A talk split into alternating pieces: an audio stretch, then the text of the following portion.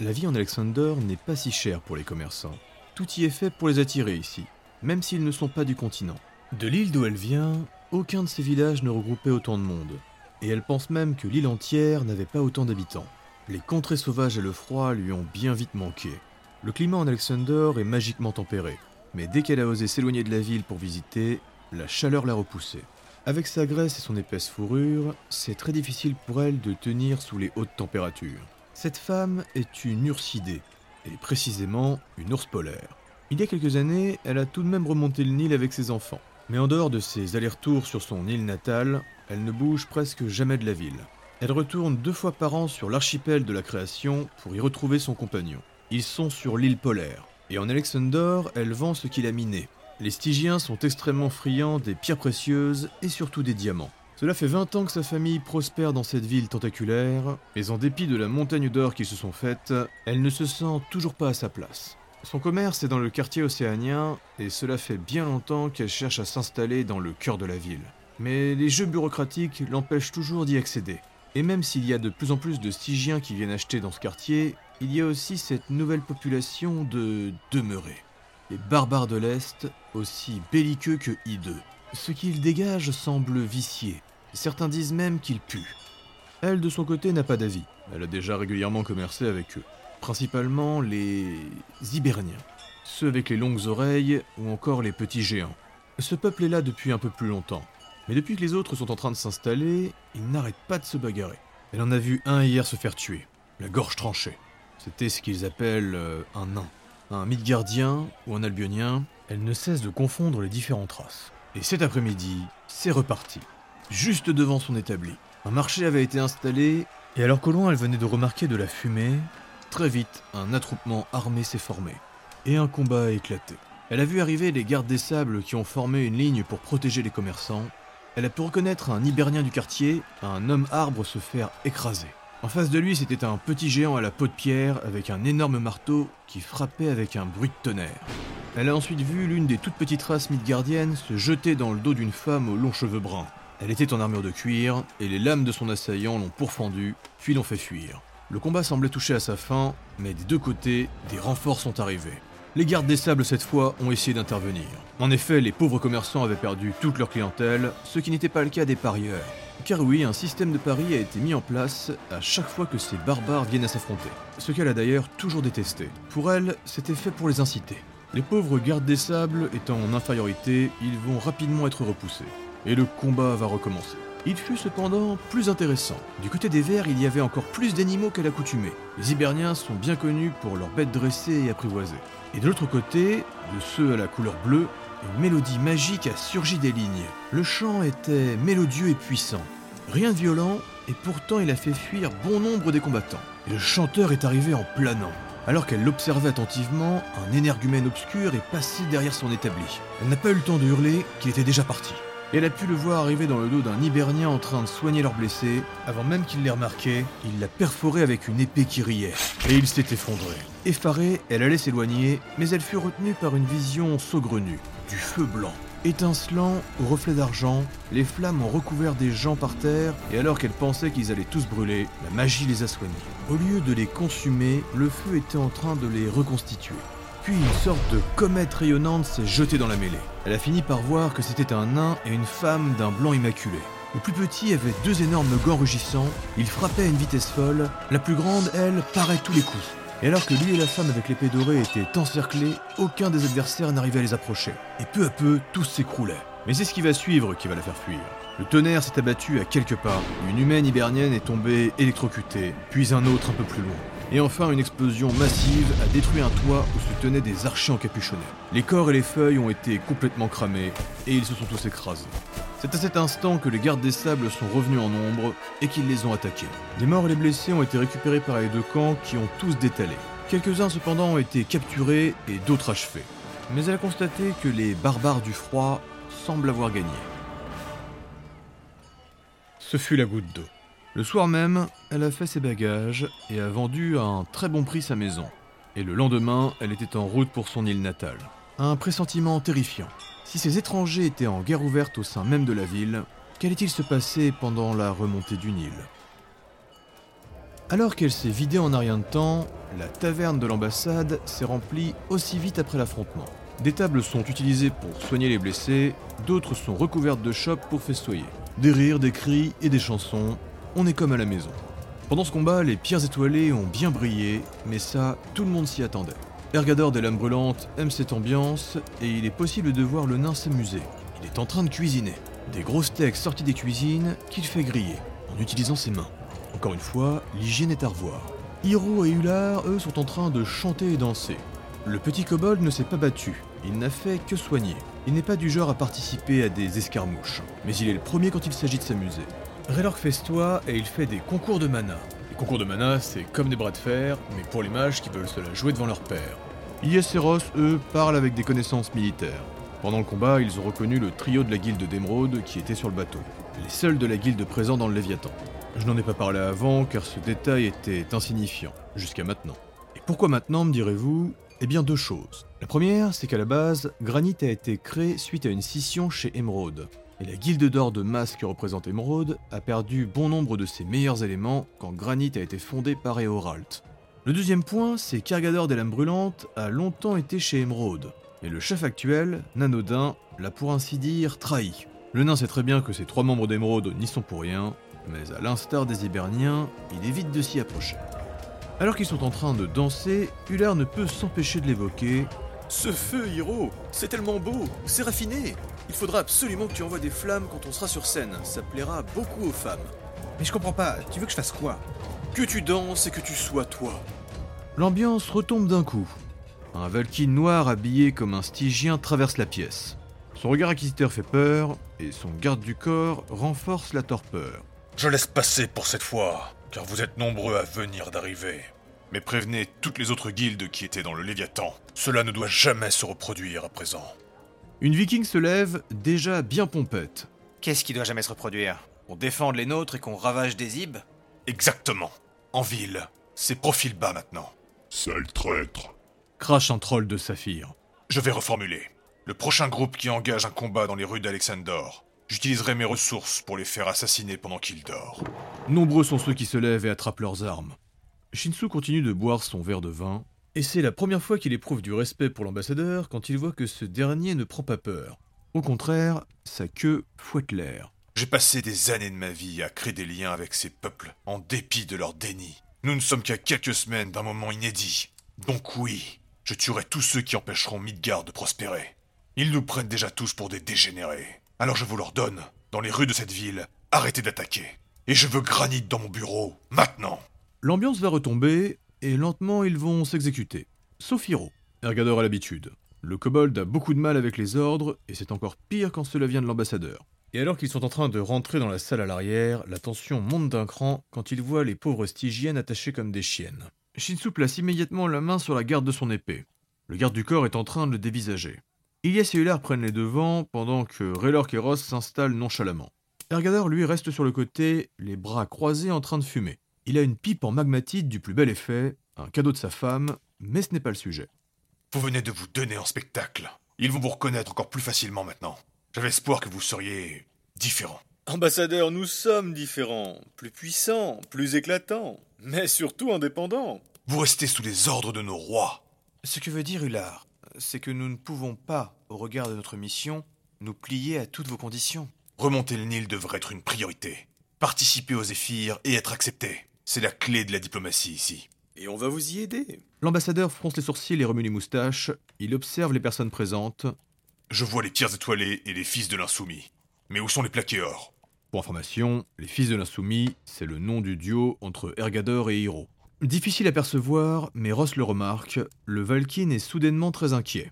Et avant qu'il n'aille plus loin, On va aller les retrouver et leur dire de pas attaquer. Uller change vite de sujet. En ce qui concerne les concours, nous sommes d'accord pour y participer. L'ambassadeur se remet peu à peu, il se détend en approchant une femme et lui caresse les cheveux. Arrêtez ça, ou même ce type ne m'arrêtera pas. Le Valkyne s'immobilise. Shinsu fulmine. Vous êtes ici chez moi. Raylork se lève, pulsant d'énergie. Pas d'esclaves en Midgard. Nous ne sommes pas en Midgard. T'as perdu ton âme. Silence C'est un flash lumineux un instant aveuglant, puis l'épée irradie d'une lumière dorée. C'est apaisant. Il y expulse d'une lumière éphémère. Shinsu et Ross, allez chercher les plaqués or. Ergador et Relorque, prenez du temps pour discuter. Le groupe s'exécute sans broncher, quoique Shinsu claquera la porte assez violemment. Continuez, ambassadeur. Is reste debout et Ular s'assoit avec un air moqueur. Je pense que vous devez être habitué à ce genre de réaction. Ergador est en train d'amener Relorque à la flamme, le navire de Fergok. En chemin, ils vont croiser d'autres mille gardiens et ils vont remarquer que le nombre de gardes des sables a bien augmenté. Ils vont aussi passer devant le navire qui a été brûlé. Il appartenait à une guilde d'argent qui vit ici depuis deux ans. Toujours aussi chaud ou c'est que en ce moment? En ce moment. Ça promet de bastonner si on doit prendre le Nil et remonter. Hmm. Alors que le navire avec la voile peinte couleur feu est en vue, ils sont arrêtés par une voix qui résonne dans leur tête. Mes gardiens, un instant. Un génie arrive à leur rencontre. Il a la peau rouge, de gros sourcils et une barbe noire, et il est coiffé d'un turban. Pour les deux membres de granit, ce type transpire la magie. Il a cependant des jambes. Il ressemble à un humain, ce qui veut dire qu'il est moins puissant. En tout cas, d'après ce que Garn a dit des génies, plus ils sont terre à terre, moins ils sont importants. Il s'approche d'eux, les mains dans le dos, et Ergador remarque que ses babouches sont comme neuves, comme s'il ne les avait pas utilisées. Ce qui veut dire trois choses d'après lui, soit elles sont magiques, soit il passe son temps à les nettoyer, magiquement ou non, soit au final, il ne marche que très rarement. Il est pris dans sa réflexion et son observation alors que le génie partage la discussion. Il communique avec les deux esprits en même temps, et Raylork lui répond en parlant. Euh, navré, mais on n'est pas intéressé. euh, on n'a pas de quoi payer. Je peux d'ores et déjà vous dire que vous me mentez et que vous vous méfiez. Mais sachez que c'est moi qui suis intéressé.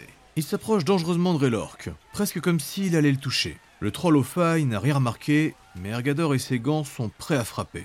Le visage grimaçant du génie se tourne vers le nain. Pas d'inquiétude, guerrier. Je m'intrigue seulement de l'essence magique que votre ami est en train de dégager. Raylork a subitement un espoir. Vous en avez déjà vu des comme moi? En Atlantide, il y a toutes sortes de créatures magiques. Mais cela se pourrait. Vous avez raison, euh, j'ai menti, on a de quoi vous payer. Mais il va falloir être plus précis que ça. Ergador essaye de le calmer. Il faut surtout être plus discret. Je vous invite chez moi, demain dans la matinée, pour en discuter. Je me nomme Anomeo, et je vis dans le quartier de Platine. Euh, comment... Raylork se tourne vers Ergador intrigué. Le nain acquiesce avec vigilance, et le génie enchaîne avec indolence. Votre ami est ici depuis plus longtemps que vous. Il pourra vous montrer comment nos ticos fonctionnent. Ils ne sont pas uniquement des messagers. Le reste de votre groupe est bien entendu invité. Shinsu et Ross avancent au milieu de la foultitude d'habitants. Tous aussi différents que colorés, tous aussi massifs que minuscules, Ross va cependant se raidir en voyant passer un breton albionien. Ça fait plus d'une heure qu'ils cherchent en vain, ils ont fait la tournée de tous les bars du coin, et la famille Silikyo arrive jusqu'à eux. Messire, on les a trouvés. Ils sont sur les quais. Parfait, on vous suit. Mais Shinsu s'immobilise, choqué. C'est un orc qu'il vient de voir passer. Celui-là a cependant la peau beaucoup plus brune que ceux qu'il connaît. Les orcs sont une race que l'on trouve au nord de l'Alliance, toujours en conflit avec Midgard. Shinsu n'avait jamais imaginé qu'en Atlantide il pourrait en croiser. Il ose demander dans la langue des peaux vertes. Depuis quand les vôtres sont ici? L'orc s'arrête, intrigué, et quand il se tourne vers Shinsu, il est d'autant plus étonné. Mais son visage se change quand il aperçoit les mutations qu'il a aux oreilles et aux doigts. Je suis né ici. C'est le doc et sa magie L'orc fait un geste vers les mutations du Frostalf. Ça, c'est le doc Tu me traites de quoi, là? Il comprend que Shinsu est ignorant, puis il montre de l'index l'échoppe qu'il vient de quitter. Elle a des ronces et des branchages noueux qui poussent sur ses murs. Ross est très mal à l'aise. Au final, il a autant de mal avec les mutations orques de Shinsu qu'avec son épée maudite. Euh, tu pourrais pas voir ça plus tard, non? Ouais, ouais. Enfin, si je retrouve le lieu. Quand ils arrivent, le pas pressé, ils retrouvent les plaqués en train de sortir du navire de diamant. Eh ben, on vous attendait, justement. Dit le grand troll Lokao alors qu'il récupère sa lance en or. Vous saviez qu'on vous cherchait Bigel jette ses cheveux blonds en arrière. Oui, pour nous dire de ne pas combattre dans les rues d'Alexander sous peine de se faire assassiner pendant qu'on dort. Shinsu est blasé, Ross lui intrigué. Mais qui vous l'a dit? La sonnette d'un tico se fait entendre, et l'un des hommes souris sur leur monture reptilienne passe entre les deux pierres étoilées. Cette ville me saoule déjà. Après, tu disais qu'ils avaient du bon vin. Commente Ross l'air taquin. Bigel continue. Il va falloir vous mettre à la page, les gars. Le Tico, c'est pratique. Mais pour le moment, faut pas trop traîner, on vous attend au niveau du bateau. Lequel? La flamme? Oui, et cet ordre nous vient d'Odini des Magnifiques. Oh non Ross pose une patte bienveillante sur Shinsu. Ce sera vite terminé. Je pense qu'il veut tirer le portrait des nouveaux du groupe. Et Ross avait raison, mais pas totalement. En effet, Odini veut peindre cette unification, mais aussi tous les membres de l'expédition. Quand notre duo arrive, Shinsu fait mine de partir à la vue du tableau énorme que le cousin Keiva est en train d'installer. Odini a privatisé un ponton entier et un petit nombre d'Atlantes les observent sur le côté. Des nouveaux visages se sont joints à la torture créative. Sakura Nanami est accompagnée de Rowan, son majordome, et elle s'offusque quand Odini vient pour la replacer. Ah mais vous êtes brusque Tréchelle, vous êtes une rose bleutée que je vois plus proche de la petite fleur de feu. Vous savez parler aux femmes, vous La petite fleur de feu. Ular ricane alors qu'il est juste derrière Hiro. Le kobold ne l'a pas écouté, il essaye désespérément de calmer son renard Baka. L'important c'est d'avoir une pose qui en impose. Et plus on voit votre corps, mieux c'est. Alors tous torse nu. Ralo est en train d'expliquer aux disciples d'Ergador comment se comporter. Les jeunes sauvages sont à la fois perplexes et excités à l'idée de devoir poser. Ergador, lui, est au centre avec le reste du groupe, immobile et patient. Il est presque en train de méditer. Raylor appelle les derniers. Mais dépêchez-vous, ça fait trop longtemps qu'on vous attend. Ross retrouve sa femme et sa fille. Et je comprends pas comment vous avez retrouvé tout le monde si vite. Jim passe derrière lui. Odini a monopolisé une vingtaine de ticos pour nous retrouver. Et croyez-moi, vu là où j'étais, il a dû grassement payer. Ular se tourne moqueur vers Ilyes. Je ne veux rien savoir, Ular. Shinsu, mets-toi à l'opposé d'Ilyes. Il faut compenser. Non, non, non, non, tu vas au centre, tu restes au centre. Tina, il y a ton cerf qui prend beaucoup trop de place avec ses bois. Et puis c'est qui le troll derrière toi? Messire, vous êtes en train de vous incruster. Il est avec nous désormais. Dit Shinsu d'un ton déplaisant. Depuis qu'ils ont accosté, le troll en pagne a décidé de rester. Rook, arrête de grogner, ça te donne un air renflogné. Fergok est fier comme un coq, le crâne rasé et le cigare allumé, il est avec le reste de son équipage. Je ne vais pas tous les citer, mais sur le tableau, ils sont une armée. Un peu plus de 50 à voyager. Ilyes est dépassé. Ah non, je refuse C'est une naine, une pipe à la bouche, bronzée et les cheveux noirs tressés. Erga, bordel T'as frappé quoi pour leur faire ça Hmm. Madame, non, ne bougez pas, ne bougez pas Mais vous allez pas le prendre comme ça Il a un auriculaire tout tordu Ne vous inquiétez pas, je vais le magnifier, madame. Cette naine, c'est Olga Forteforge, et comme le nom de sa famille l'indique, elle est forgeronne. C'est elle qui s'occupe des armes du groupe des Fils de l'Insoumis, et elle a le privilège de s'occuper des griffes d'Argador, mais avec le temps, elle voit ça autrement. Shinsu note, voilà une des rares personnes dignes d'intérêt dans la multitude de civils qu'ils ont. Messire Valoem, enchanté. Sachez que si je peux vous aider à faire quoi que ce soit, je suis un héros d'État. Fantastique Rowan, c'est ça? Le viking bien habillé aux cheveux gris acquiesce. D'ailleurs, connaissez-vous la pierre qui roule? Ulal, on ne se retourne pas. On se concentre, s'il vous plaît. Et Hilo, ton petit Lonal ne fait que bouger, je n'arrive pas à le dessiner. Entre ses doigts, le kobold fait apparaître une petite flamme. Sa couleur est naturelle dans un premier temps, puis elle se change dans un rose magique et envoûtant. Une bonne partie de l'assemblée va regarder ça presque hypnotisée. Et le renard va se calmer. Ross est trop intrigué. Mais, mais c'est quoi ça? C'était du feu blanc? Non, c'est le feu des émotions. J'ai appris ça quand j'étais dans le... Plus personne ne discute Même si en tant que Midgardiens ils sont tous d'un naturel plus ou moins ordonné, au regard du nombre qu'ils sont, ça va durer. Étrangement épuisé par ce moment d'immobilité, le groupe était en train de s'en aller quand Ular va les stopper. Hop hop hop La répétition, c'est dans cette direction. Ular montre le navire. Ergador allait dire que non. Il sait très bien que Fergok n'aime pas qu'on... Si si si, votre ami Fergok est des plus intéressés. Il a hâte de vous voir danser. Les yeux d'Ergador s'écarquillent légèrement, et il croise le regard du nain au crâne rasé. Ce dernier est en train de partager un cigare avec Sam le forgeron, et il éclate de rire en voyant sa réaction. Hiro apparaît à côté d'eux. Et j'avoue que moi aussi. Shinsu soupire et traîne des pieds. Il va pas aider, lui. Yes et Ross suivent Ular, eux aussi, la mine abattue. Le Valkyne regarde la viking. Tu devrais apprendre à lui dire non. J'aimerais, mais suite à la discussion qu'on a eue avec l'ambassadeur, il a réussi à avoir encore raison. Je l'ai toujours dit. Dans ce qu'elle dans un groupe, c'est une malédiction. Ular est presque déjà sur le pont. Raylork, qu'est-ce que t'attends pour venir? Le troll est le dernier, il venait de dire au revoir aux autres qui ont posé, mais son regard s'est arrêté sur un petit groupe qui marche à vive allure sur le quai. Sa respiration s'accélère, ses failles se mettent peu à peu à pulser. Il ressent une magie Erkarork en train de s'approcher. Les autres se tournent vers lui en voyant Ular insister, et Ergador peut sentir que quelque chose est en train de se passer. Le petit groupe s'approche et une silhouette se dégage. Elle court. C'est une trollesse. Une trollesse Erkarork. C'est la femme de son frère. Le corps de Raylor commence à trembler. Le rayonnement de ses failles augmente en intensité. Et il s'élance pour la retrouver. Le reste des pierres étoilées court derrière lui pour ne pas le laisser. Ilyes, elle, est partie à grande enjambée. Uller la suit, pris par l'émotion. Et derrière eux, Hiro a comme un pincement au cœur. Le reste des civils s'écarte pour les laisser passer. Et le maître du tonneau va même se mettre à pleurer. Raylor, qui a pourtant toujours le pas assuré, va trébucher. Il se rattrape maladroitement, on dirait un enfant. Les lueurs qui se dégagent de leur corps essayent de se rejoindre, et au milieu du ponton, les deux trolls s'enlacent. Des larmes et de la magie s'échangent dans leur étreinte. Le reste des deux groupes finit par les rejoindre, et Odini, un peu plus loin, est en train de les peindre. Puis après un moment immobilisé dans le temps, elle recule son visage pour regarder celui de Raylork. J'ai tellement de choses à te raconter.